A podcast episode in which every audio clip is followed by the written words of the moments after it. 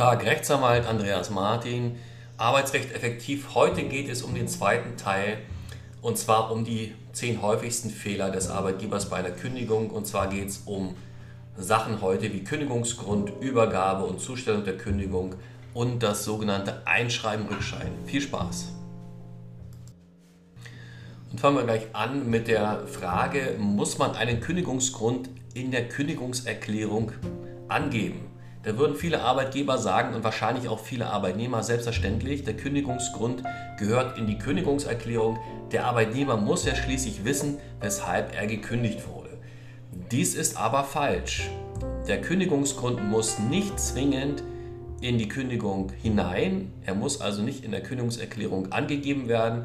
Es gibt nur ganz wenig Fälle, wo gesetzlich dies vorgeschrieben ist, wie zum Beispiel bei einer Kündigung einer Schwangeren die ja ohnehin die Zustimmung äh, benötigt ähm, des Arbeitsschutzamtes und auch bei einer Kündigung eines Auszubildenden nach der Probezeit ist eine äh, solche Begründung notwendig. Im Normalfall aber nicht. Das heißt also, der Arbeitgeber sollte, er muss jedenfalls nicht, und meiner Ansicht nach sollte er auch nicht den Kündigungsgrund in der Kündigungserklärung schreiben. Jetzt ist die Frage, warum sollte er das nicht schreiben? Es kann ja nicht schaden. Der Grund ist der, wenn der Arbeitgeber zum Beispiel ähm, ja, vielleicht verhaltensbedingt kündigt und er schreibt dann rein, der Arbeitnehmer hat am so und so vierten die Anweisung nicht befolgt und wurde mehrfach abgemahnt, was wird dann passieren? Der Arbeitnehmer bekommt eine Sperre bei der Agentur für Arbeit, zumindest droht diese und um diese zu verhindern, wird er dann in der Regel Kündigungsschutzklage einreichen. Das heißt, der Arbeitgeber hat eigentlich durch die Angabe des Kündigungsgrundes keinen Vorteil, sondern eher Nachteile. Ein weiterer Nachteil besteht darin, dass der Arbeitgeber sich auch schon mal auf einen bestimmten Grund festlegt. Ja, und wenn der nun besonders schwach ist, wird auch der Arbeitnehmer hier gegebenenfalls äh, Kündigungsschutzklage gegen die Kündigung einreichen. Dabei ist zu wissen, der Arbeitgeber hat aber die Möglichkeit, auch noch Kündigungsgründe im Kündigungsschutzverfahren nachzuschieben. Das heißt, er kann also sagen, okay, ich habe hier ursprünglich mal gekündigt wegen so und so und so, zum Beispiel weil der Arbeitnehmer mehrfach zu spät gekommen ist, äh, trotz Abmahnungen sein Verhalten nicht geändert hat und sich völlig uneinsichtig gezeigt hat. Und darüber hinaus äh, kündige ich auch noch aus betriebsbedingten Gründen, weil wir zum Beispiel die Filiale schließen und er ist derjenige, der die schlechtesten Sozialdaten hat und woanders kann er nicht beschäftigt werden. Ja. Wichtig ist dabei beim Nachschieben von Kündigungsgründen im Prozess, dass diese zum Zeitpunkt des Zugangs der Kündigung bereits vorgelegen haben. Also kurzum, man sollte den Kündigungsgrund nicht in der Kündigungserklärung angeben. Wichtig ist aber auch noch, davon ist die Frage zu unterscheiden, ob man einen Kündigungsgrund braucht. Und den braucht man natürlich im Normalfall immer bei einer außerordentlichen Kündigung, dann es muss ja ein außerordentlicher Grund vorliegen nach 626 BGB. Das heißt, es muss was Außergewöhnliches passiert sein. Und da ist es so, ohne das jetzt zu weit auszuführen, oft werden hier die Chancen falsch eingeschätzt. Der Arbeitgeber meint, der Arbeitnehmer, wenn er ein paar Mal zu spät kommt, kann er außerordentlich kündigen, kann er im Normalfall nicht. Er muss in der Regel auch einmal oder vielleicht sogar mehrfach abmahnen, je nachdem, wie der Pflichtverstoß ist. Und meistens reichen die außerordentlichen Gründe, die der Arbeitgeber meint zu haben, nicht aus. Wo es ausreichend ist, das sind zum Beispiel aber Straftaten, äh, vor allem Vermögensstraftaten gegen den Arbeitgeber, wenn also der Arbeitnehmer etwas klaut im Betrieb oder was unterschlägt oder zum Beispiel einen Arbeitszeitbetrug begeht, dann reicht das im Normalfall aus und dann muss der Arbeitgeber innerhalb von zwei Wochen nach Kenntnis von diesem Grund kündigen. Bei einer ordentlichen Kündigung muss in der Regel auch ein Kündigungsgrund vorliegen. Und zwar dann, wenn das Kündigungsschutzgesetz Anwendung findet. Dort sind ja beschrieben, äh, dass eben nur verhaltensbedingt, personenbedingt oder betriebsbedingt gekündigt werden kann. Ähm, ansonsten, wenn Sonderkündigungsschutz besteht, braucht der Arbeitgeber auch einen Kündigungsgrund. Meistens hm, braucht er beim Sonderkündigungsschutz auch noch darüber hinaus eine Zustimmung eines Amtes einer Behörde nur im Kleinbetrieb, das heißt also, wenn nicht mehr als zehn Arbeitnehmer in Vollzeit abzüglich der Auszubildenden im Betrieb tätig sind, dann liegt ein Kleinbetrieb vor, dann gilt das Kündigungsschutzgesetz nicht, dann braucht er keinen Kündigungsgrund.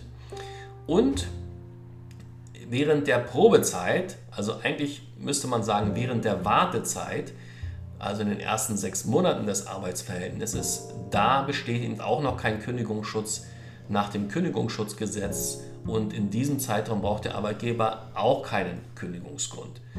Dass er den nicht angeben muss, haben wir schon gehört, aber vorliegen muss er also in den meisten Fällen trotzdem. Wie erfährt der Arbeitnehmer vom Kündigungsgrund? Bei einer außerordentlichen Kündigung kann er sogar außergerichtlich den Arbeitgeber auffordern und nachfragen und der Arbeitgeber muss das eigentlich dann mitteilen. Bei der ordentlichen Kündigung ist umstritten, ob ein solcher Anspruch besteht.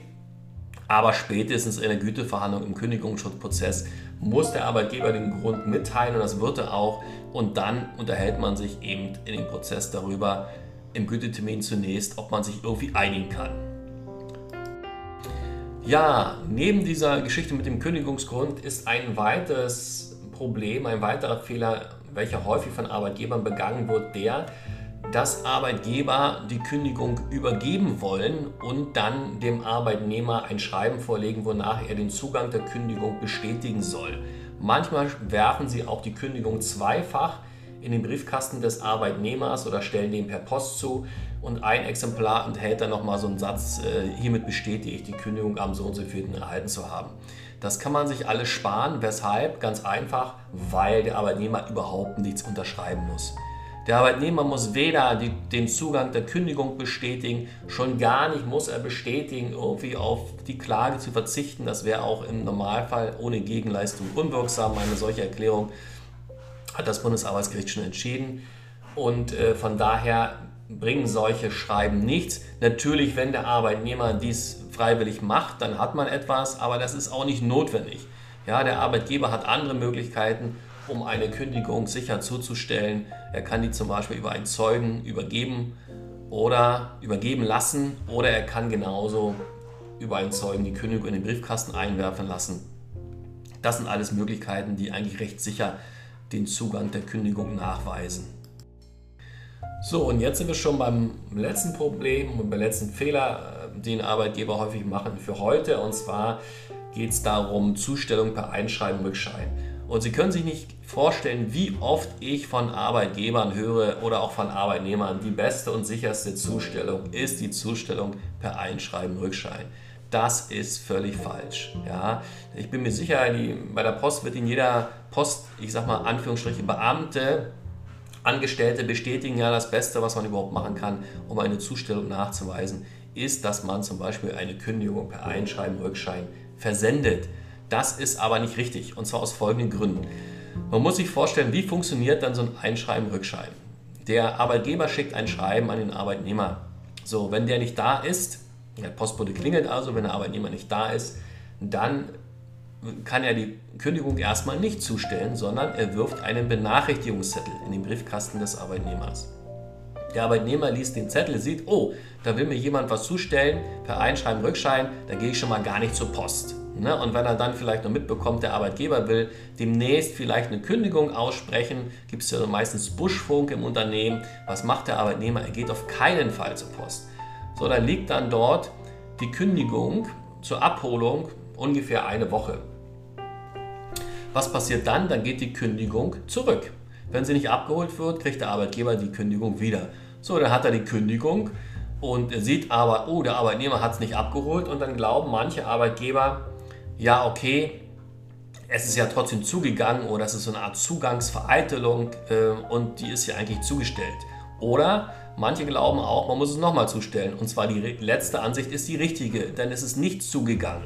Es gibt zwar vom Bundesarbeitsgericht eine Entscheidung, wonach, wenn der Arbeitnehmer weiß, er bekommt eine Kündigung und er, und er vereitelt den Zugang, dass dann gegebenenfalls ein Zugang fingiert wird, beziehungsweise er sie nicht darauf berufen kann, dass er nichts bekommen hat. Aber das können Sie im Endeffekt, um das mal kurz zu sagen, vergessen. Ja, das alles nachzuweisen ist schwierig. Die Kündigung ist schlichtweg nicht zugegangen. Und die Problematik ist jetzt, könnte man sagen, ja gut, okay, dann stelle ich es jetzt nochmal zu, dann vielleicht ein bisschen anders. Äh, die Problematik ist, dass manchmal Arbeitgeber natürlich auf den letzten zwei, drei Tagen kündigen, um dann die Kündigungsfrist noch einzuhalten. Als Beispiel, Sie kündigen zum die Kündigungserklärung ist also vom Ende des Monats, dort soll sie dazugehen, damit eben mit einer Frist zum Beispiel von vier Wochen zum Ende des nächsten Monats gekündigt werden kann. Wenn man dann aber in dem Monat schon ist, in dem die Frist eigentlich ablaufen soll, naja, dann verlängert sich die Kündigung nochmal äh, um einen Monat aufgrund der Frist. So, das heißt, der Arbeitgeber hat jetzt sozusagen einen Monat verschenkt. Als Beispiel. Es kann natürlich sogar noch schlimmer sein, es kann aber auch bei einer Kündigung in der Probezeit ist die Frist meistens kürzer und zwar zwei Wochen taggenau. Es sei denn, es gibt irgendeinen Tarifvertrag, wo es anders geregelt ist. So, kurzum, Einwurf, äh, Einschreiben, Rückschein macht kaum Sinn. Was Sinn machen kann, ist Einwurf einschreiben, dann wird es eingeworfen, dann geht es in den Briefkasten. Wichtig ist, man muss sich von der Vorstellung lösen, dass der Arbeitnehmer die Kündigung lesen muss, damit sie zugeht. Ja, so nach dem Motto, man gibt es dann irgendwie ab beim Arbeitnehmer. Das ist völlig irrelevant, wann er es liest. Entscheidend ist, dass es in den Briefkasten geworfen wird. Und zwar zu einer Zeit, wo man im Normalfall mit einer Entleerung des Briefkastens noch rechnen kann. Das heißt, alles, was vormittags und frühen, am frühen Nachmittag eingeht, geht am gleichen Tag zu, egal wann der Arbeitnehmer die Kündigung liest. Wenn es in den Abendstunden eingeworfen wird, sage ich jetzt mal 7, 8 Uhr, da wird man in der Regel nicht ohne weiteres davon ausgehen können, dass der Arbeitnehmer den Briefkasten leert und dann geht es erst am nächsten Tag zu. Aber es geht zu. Anders als bei dem Einschreiben-Rückschein. So, und was auch eine gute Zustellvariante ist, unabhängig von der Zustellung durch einen Gerichtsvollzieher, was man auch machen kann, das passiert aber ganz selten. Das ist auch praktisch meiner Ansicht nach nicht so sinnvoll. Es ist besser, dass man zum Beispiel die Kündigung über einen Zeugen, der die Kündigung äh, im Original bekommt, die einmal für sich kopiert, das Original in den Briefkasten wirft. Im schlimmsten Fall kann er sogar noch ein Foto von dem Briefkasten machen, sodass er nachweisen kann, ja, er hat es in den richtigen Briefkasten geworfen. Und dann notiert er sich auf der Kopie, wann er das in den Briefkasten eingeworfen hat. Und dann ist der Zugangsnachweis sehr sicher. Ja, das war's schon für heute.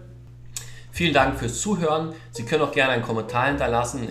Ich, vielleicht, manchmal merke ich selbst, ich spreche wahrscheinlich etwas zu schnell. Ja. Ähm, ansonsten wahrscheinlich die nächste Folge erst nach meinem Urlaub, nach dem 19. Juli 2021. Ich wünsche alles Gute. Bis dann. Tschüss.